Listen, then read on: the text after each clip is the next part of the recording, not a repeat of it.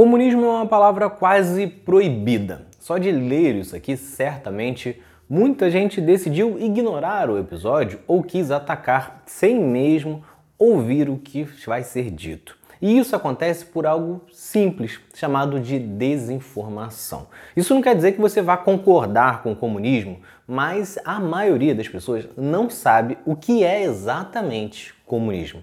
Compartilham ideias falsas, repetem coisas como comunista de iPhone, todo mundo vai ter tudo igual, você vai perder sua casa e algo do tipo. Tem gente que acredita até que Lula e o PT são comunistas, mesmo já tendo passado pelo governo por oito anos. Aliás, tem gente que acredita que a Globo e outras empresas são comunistas.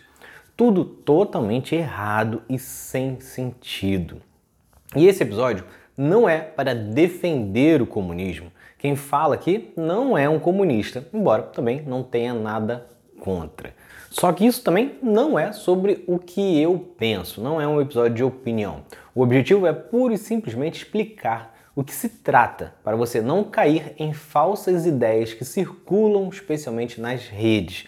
E o primeiro passo é explicar que nem toda a esquerda é comunista. Existem diferentes correntes uma esquerda mais liberal, uma social-democracia, vários níveis até chegar ao comunismo, que rompe totalmente com o capitalismo. E aí já dá para você saber que Lula definitivamente não é comunista. E você vai entender melhor durante a explicação.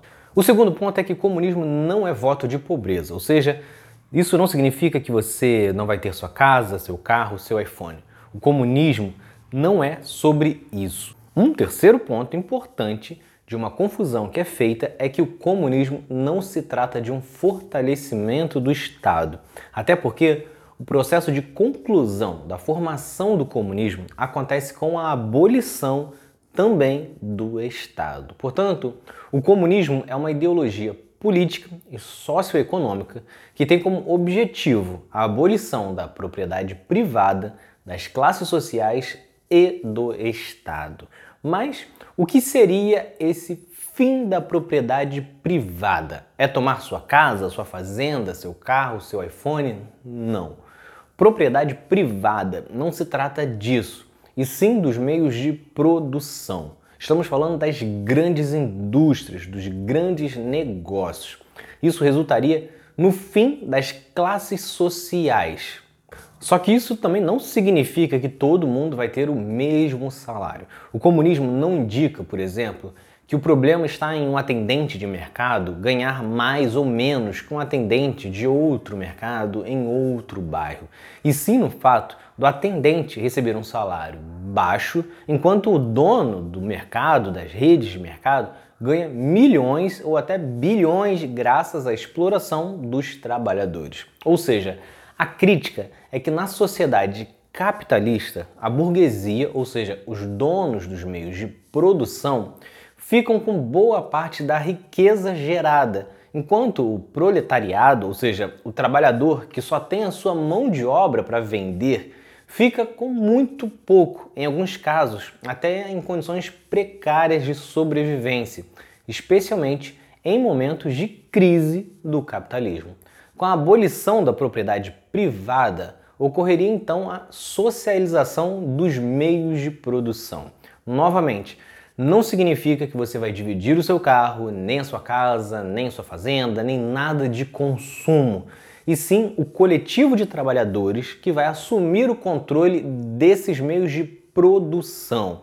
Desta forma, o lucro que antes iria para a mão de uma única pessoa, que era dona, passa a ser distribuído entre todos os trabalhadores, o que também não significa que vai ser distribuído de forma igualitária. Desta forma, as empresas continuariam funcionando, produzindo e com foco exatamente nas necessidades da população e não no lucro. Ou seja, um iPhone continuaria sendo produzido e você ainda teria o seu. Talvez apenas o que mudaria é que não seria lançado todos os anos um novo modelo para estimular você a adquirir e trocar por um novo e sim lançar quando de fato tiverem mudanças significativas. E o mais importante dizer é que o comunismo, como foi idealizado, nunca aconteceu na prática. Locais como China, União Soviética, Coreia do Norte, Cuba, por exemplo, tinham ou têm a presença do Estado ou de propriedade privada. Logo, não concluíram a transição do socialismo para o comunismo. Agora, se isso funcionaria, se é possível de acontecer ou é uma utopia, aí é outra história. Este foi um resumo básico sobre o que seria o comunismo, para você começar a entender como ele funcionaria na prática. Tem vários youtubers, streamers que explicam detalhadamente sobre essa ideologia política em diversos aspectos da nossa vida. E vou deixar aqui na descrição um pouco sobre eles. O ponto principal é que mais importante que concordar ou discordar sobre algo, é fundamental que você procure saber se aquilo funciona exatamente da forma que você ouviu falar. Então é isso. Se vocês gostaram, curtam, se inscrevam e assistam os próximos vídeos do outro lado da história. Valeu!